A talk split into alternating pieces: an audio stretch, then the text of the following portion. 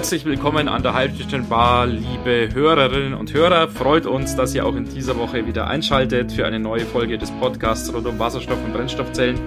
Und endlich mal wieder, ja, wir haben es schon lange nicht mehr so hinbekommen wie diesmal, Johannes, eine Zweierfolge mit Johannes und mir. Hallo Johannes, Servus. Hallo Martin. Ja, freut mich auch, dass wir mal wieder ähm, miteinander reden können und diese ganzen Interviews, die wir in der letzten Zeit ja auch gemacht haben, vielleicht nochmal durchkauen können, beziehungsweise wir haben sie uns im Kopf durchgehen lassen. Ja. Und haben dann gedacht, da müssen wir nochmal ein bisschen mehr ins Detail gehen und über ein Thema sprechen, das auch in, in letzten oder in der vorletzten Folge aufkam.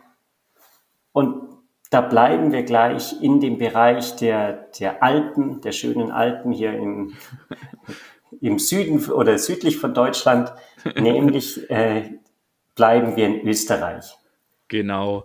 Wir haben ja vor kurzem, viele von euch werden sich's angehört haben, mit äh, hat dem Ewald Perwöck ja ein sehr interessantes Gespräch geführt über zwei Folgen hinweg, der ja im äh, Umfeld von M-Preis in Österreich einen Elektrolyseur jetzt aufbaut und betreibt und damit dann eine LKW-Flotte sozusagen betreiben will und auch einige andere Dinge. Und wir haben es ja auch in der Folge beziehungsweise im Gespräch mit dem Ewald kurz angerissen. Es ist tatsächlich nicht die einzige Aktivität, die in Österreich in diesem Umfeld stattfindet, sondern der Ewald hat ja auch gemeint, er, er will sich auch dieser Initiative jetzt dann irgendwann anschließen. Es gibt auch eine, eine Initiative, die sich H2 Mobility Austria nennt. Ja, das ist ein Zusammenschluss von ganz vielen verschiedenen Firmen. Mhm.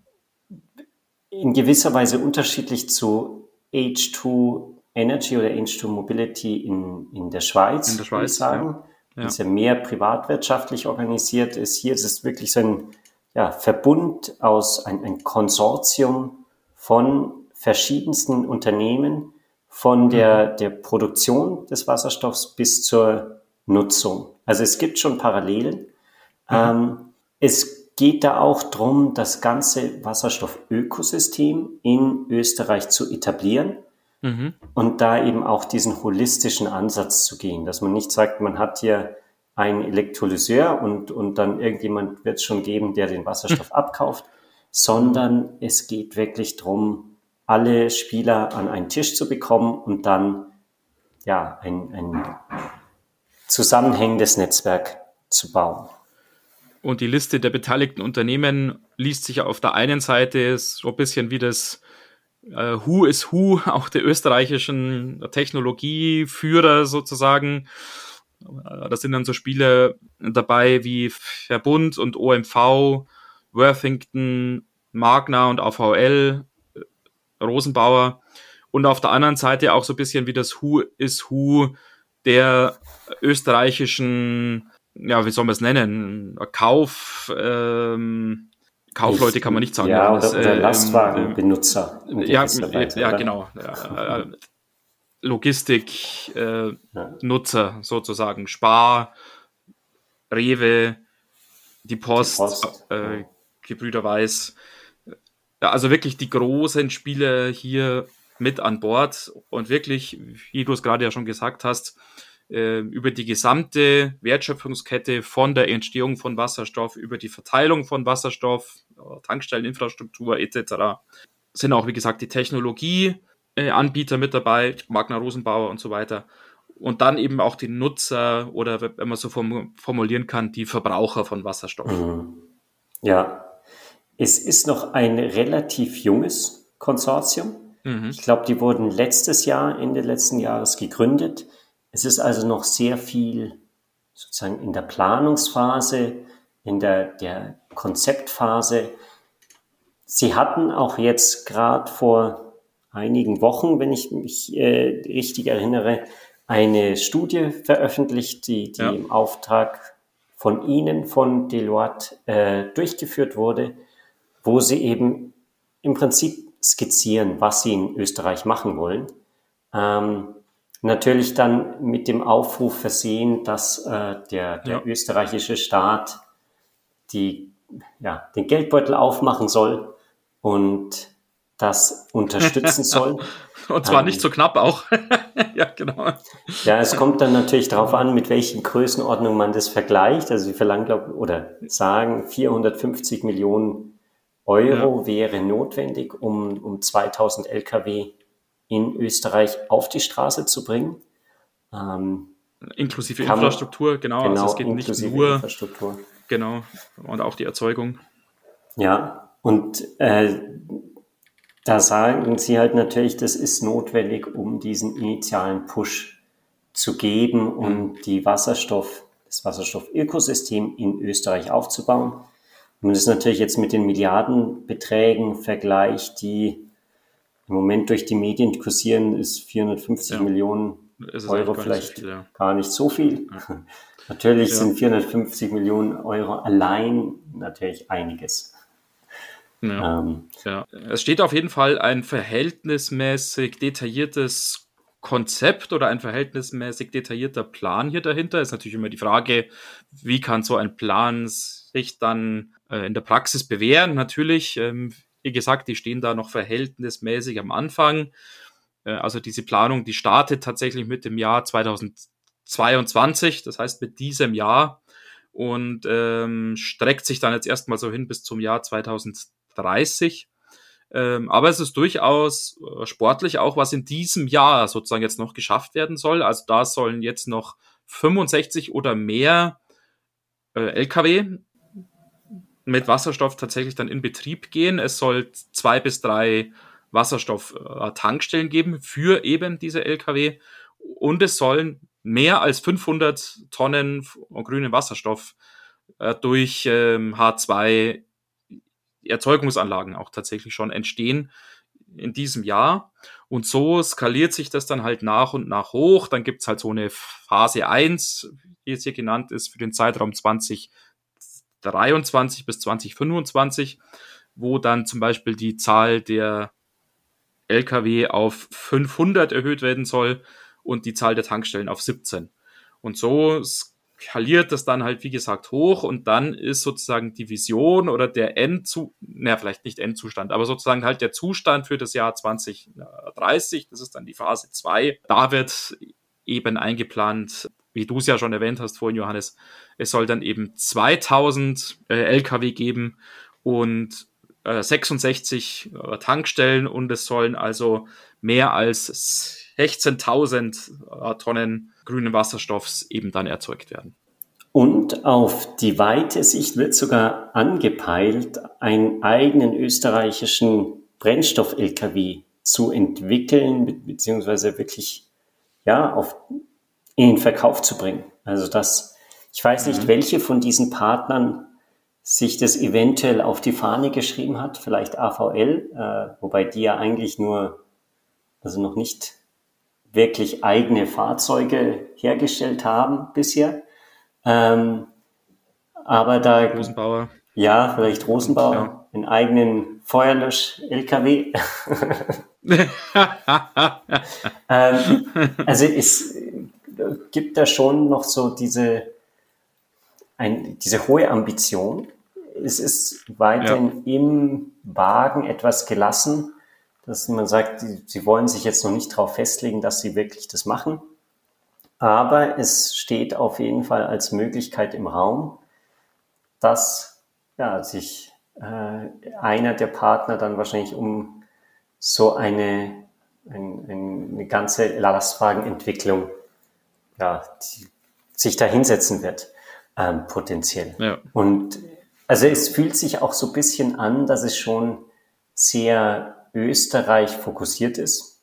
Ist natürlich auch irgendwie ja. verständlich, dass geht es um Österreich, ja. aber dass man wirklich sagt, man will die gesamte äh, Wertschöpfungskette in Österreich haben, in Österreich lassen ja. und dann wäre quasi dieser Austro-Truck die, die Krönung oder das Sahnehäubchen obendrauf. Mhm. Ähm, mal schauen, es ist noch ein bisschen hin. Aber man wird sehen. Da hatte ich auch den Eindruck, dass also sehr viel Wert drauf gelegt, dass es ja auch alles halt made in Austria ist. Mhm. Äh, was man natürlich auch verstehen kann. Ich meine, das, ja, das ist natürlich wirklich so ein Leuchtturmprojekt halt wieder mal oder so ein Leuchtturmvorhaben.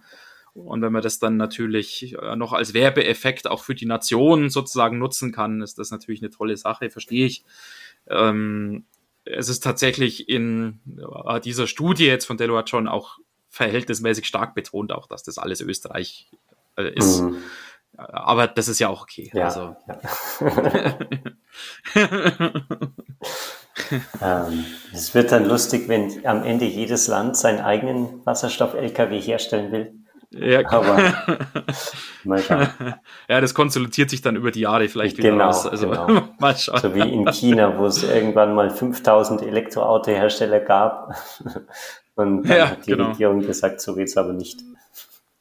So, jetzt ist mal Schluss mit dem, genau. genau mit dem Wildwuchs. genau. Äh, in dem Zusammenhang ist auch interessant, dass in der Studie wieder dieses Argument ins Feld geführt wurde, dass batterieelektrische Lkw mhm bewiesenermaßen nicht nutzbar sind, weil sie das entsprechende Ladevolumen bzw. nicht die ausreichende Reichweite haben. Also dieses mhm. Argument zieht sich jetzt wirklich durch, durch alle Interviews, die wir jetzt hatten in der letzten Zeit mit dem ja. Äh, ja. Patrick Huber, mit dem Ewald Perwöck, ja.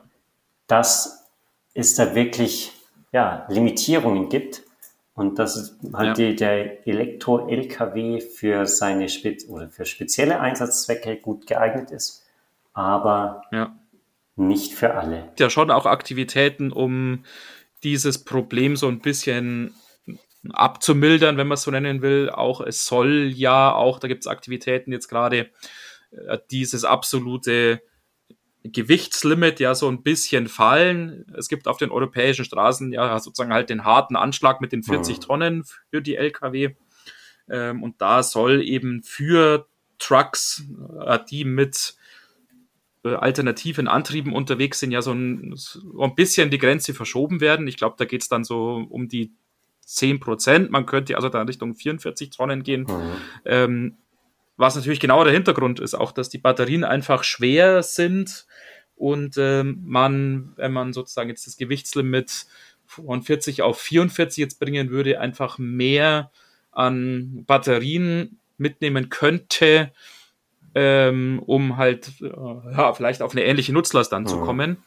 Ähm, aber es kann natürlich nicht, und so ist es auch nicht geplant, jetzt nur für die Batteriefahrzeuge dann gelten, sondern diese Anhebung des Gewichtslimits würde dann natürlich auch für Wasserstoff-Lkw gelten.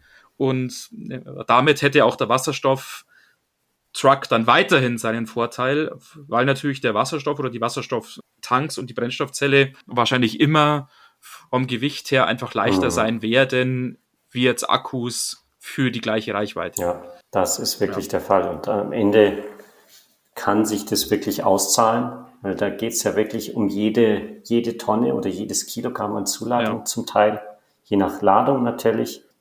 Wenn ich jetzt Styropor, Styropor transportiere, dann vielleicht nicht. dann da geht es eher nach Volumen, genau. genau. ja, ja. Es ist auf jeden Fall eine Aktivität, die sozusagen halt die alternativen Antriebe nach vorne pusht. Mhm. Gerade im Vergleich jetzt halt zu, zur Dieselanwendung ähm, aber die jetzt sozusagen nicht plötzlich den Batterietruck wieder in die Pole Position hebt, mhm. sondern Wasserstoff wird für den Schwerlastbereich sicherlich eine sehr, sehr attraktive, wahrscheinlich die attraktivste Lösung tatsächlich bleiben. Mhm. Und so wurde das ja auch in dieser Deloitte-Studie oder auch im äh, Konsortium hier eben ja eingeschätzt. Sehr spannend oder sehr interessant fand ich in dem Zusammenhang auch, dass ja auch die Kostenseite relativ detailliert bewertet mhm. wurde. Ich weiß nicht, wie du das jetzt genau einschätzt, Johannes, aber äh, für mich ähm, klang das ja schon alles verhältnismäßig aus, differenziert. Also da steckt schon Hirnschmalz auf jeden Fall drin, würde ich sagen. Mhm. Ähm, und es werden ja sowohl für die H2-Produktion wie auch für die Fahrzeuge, wie auch für die Logistik und die Tankstellen äh, Kostendegressionen angenommen für die Jahre bis 2030. ähm, so dass da also versucht wurde, wirklich ein realistisches Bild halt auf die Kosten auch zu bekommen, woraus sich dann auch, wie du es ja am Anfang schon erwähnt hattest, dann auch der Bedarf sozusagen für die Förderung ergibt. Mhm. Genau. Es ist wirklich, wie du sagst, im Detail aufgeschlüsselt. Ich fand es auch super interessant, ähm, wie hoch sie dann doch die, die Produktionskosten für den Wasserstoff, für das Kilogramm Wasserstoff mhm. einschätzen. Ähm, da gibt's verschiedene äh, Szenarien für, für hohe Strompreise, niedrige Strompreise, mittlere Strompreise. Bei niedrigen Strompreisen wäre es wohl wirklich so, dass der Wasserstoff auch ohne Förderung in ein, Bereich kommt, wo er mit Diesel mithalten kann. Je nachdem, ja. also wie, wie hoch der Dieselpreis ist natürlich, das ist die, die, der Unsicherheitsfaktor. Ja. Aber gerade wenn es halt darum geht, dass man dann irgendwie wirklich hohe Strompreise hat, wo ja im Moment viel drauf hinläuft, dann hm. ähm, würde das sich natürlich eins zu eins auf den Wasserstoffpreis durchschlagen. Und dann liegt man da plötzlich fast beim Doppelten von dem ja. Diesel-Äquivalent. Ja. Wobei auch die Dieselpreise, ich habe es gerade jetzt nochmal hier nachgeschlagen, für den Worst Case sozusagen jetzt mit 1,70 Euro ähm, pro Liter angenommen wird. Und wenn man jetzt gerade an die Tankstelle fährt, da kann man von solchen Dieselpreisen auch nur träumen. Also äh, das geht ja. schon Hand in Hand. Ja, genau. Äh, also sind die Strompreise hoch natürlich, ja, mhm. aber sind auf der anderen Seite auch die Dieselpreise sehr, sehr ja. hoch. Ich fand es auch interessant, dass sie da auch wirklich eine Unterscheidung gemacht haben zwischen dem normalen Strompreis und dem Strompreis mit der äh, RED 2 äh, Überarbeitung, mhm. Was ja auch der Patrick Huber angesprochen hat. Ja.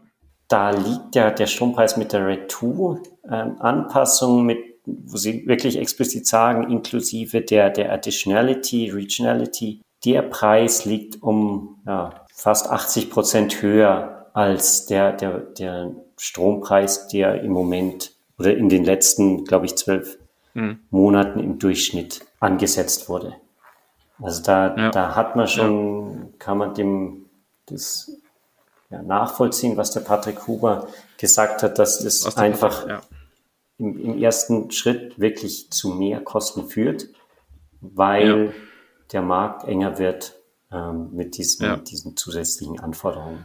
Und daraus ergibt sich dann vielleicht auch legitimerweise, ich will das jetzt nicht bewerten, aber, aber vielleicht legitimerweise dieser Ruf eben ähm, nach einer Förderung, irgendwie halt so in dem Sinne, ja, wenn ihr uns das Leben halt durch die Red 2 schwer macht, dann müsst ihr uns zumindest auf der anderen Seite sozusagen entgegenkommen. Und es ist tatsächlich so auch, dass da jetzt nicht irgendwie 100 Prozent Förderung hier für den Hochlauf jetzt gefordert wird, mhm. ganz und gar nicht, sondern klingt also schon sehr sinnvoll und jetzt auch nicht gierig, wenn ich das mal so platzig sagen kann. Was da jetzt gefordert wird, ist sozusagen eine 80-prozentige Förderung nur auch der Mehrkosten mhm. für die Fahrzeuge und die Tankstellen. Wenn man also vergleicht, was würde eine Wasserstofftankstelle mehr kosten äh, als eine Dieseltankstelle, sollen von diesen Mehrkosten eben 80 Prozent dann gefördert werden. Und so, wenn man diesen Hochlauf jetzt eben anschaut, halt bis 2030, würde sich dann ein Gesamtförderbedarf von dem, wie du es vorhin genannt hast, ich glaube 450, 460, 470 mhm. Millionen so in dem Range dann ergeben. Ja, es gibt, glaube ich, noch keine Antwort vom österreichischen Staat, ob, ob er das macht. So schnell geht's da nicht, glaube ich. Das, das wird wahrscheinlich noch etwas dauern. Ähm, allerdings ja. haben die in ihrer Zeitschiene, wie du ja gesagt hast, schon geschrieben, dass sie, glaube ich, 2023 mit der Anschaffung beginnen wollen. Also von daher sind sie sehr optimistisch. Und es wird ja. auf jeden Fall super spannend sein zu sehen, wie sich dieses Projekt entwickelt. Ja, es Wäre natürlich interessant, wenn man da jetzt äh, im nächsten Jahr schon die ersten LKW auf der Straße sehen wird. Ja, ja. Ja, genau. Ich kann mich erinnern, ja, wir hatten ziemlich am Anfang in einer Folge mal gesagt, ja, wenn ich da jetzt irgendwo mal halt viele LKW unterwegs sind, auch dann machen wir mal eine Live-Folge oh. halt vor Ort. Und langsam, langsam müssen wir da ganz schön viele Live-Folgen einplanen, weil wir müssten eine in der Schweiz machen auf jeden Fall wir könnten auch in Deutschland mittlerweile ja schon halt diverse machen in irgendwelchen Städten, wo irgendwelche Busse unterwegs sind. Mhm. Wir könnten auch in Österreich dann eine machen. Also da könnten wir wahrscheinlich jetzt jede Folge von irgendwo, von irgendwo in Europa aus machen. Aber wie du sagst, ja, wir verfolgen das natürlich. Vielleicht kann man da auch mal ein Update dann wieder geben, wie es da in ein, zwei Jahren aussieht, äh, mhm. ob dieser relativ äh, ausgefeilte Plan, wie man jetzt beschrieben haben, auch tatsächlich so eingehalten wird. Ja, es wird ja super spannend sein. Genau. Mehr, mehr fällt mir da nicht ein, muss ich gestehen. nee, aber das reicht auch. nee, das danke, reicht auch. Falls sich von den Hörern wieder jemand ins Detail einlesen will, wir verlinken natürlich auch die Unterlagen wieder und die mhm. Webseiten und die Informationen, ja. wo ihr euch dann schlau machen könnt. Entsprechend schaut in die Show Notes rein und klickt euch da einfach durch. Und ansonsten wollte es ja wieder mal hier nur so ein Einstieg in das Thema sein. Und es ist ja immer mhm. eigentlich die Aufforderung, liebe Hörer, wenn es euch interessiert, dann lest euch da logischerweise gerne im Detail ein. Äh, aber das sprengt dann hier natürlich auch den Podcast-Rahmen, wenn man da jetzt über jedes Detail spricht. Ja, genau. Ich genau. stimme dir zu. äh, wir sparen uns die Details fürs nächste Mal auf. genau. Und wünschen euch dann eine schöne, schöne Woche. Viel Spaß und freuen uns euch nächsten Mittwoch oder wann immer ihr dann die nächste Folge hört, wieder bei uns dabei zu haben. Macht's gut und bis dahin. Bis bald. Bis dann. Ciao.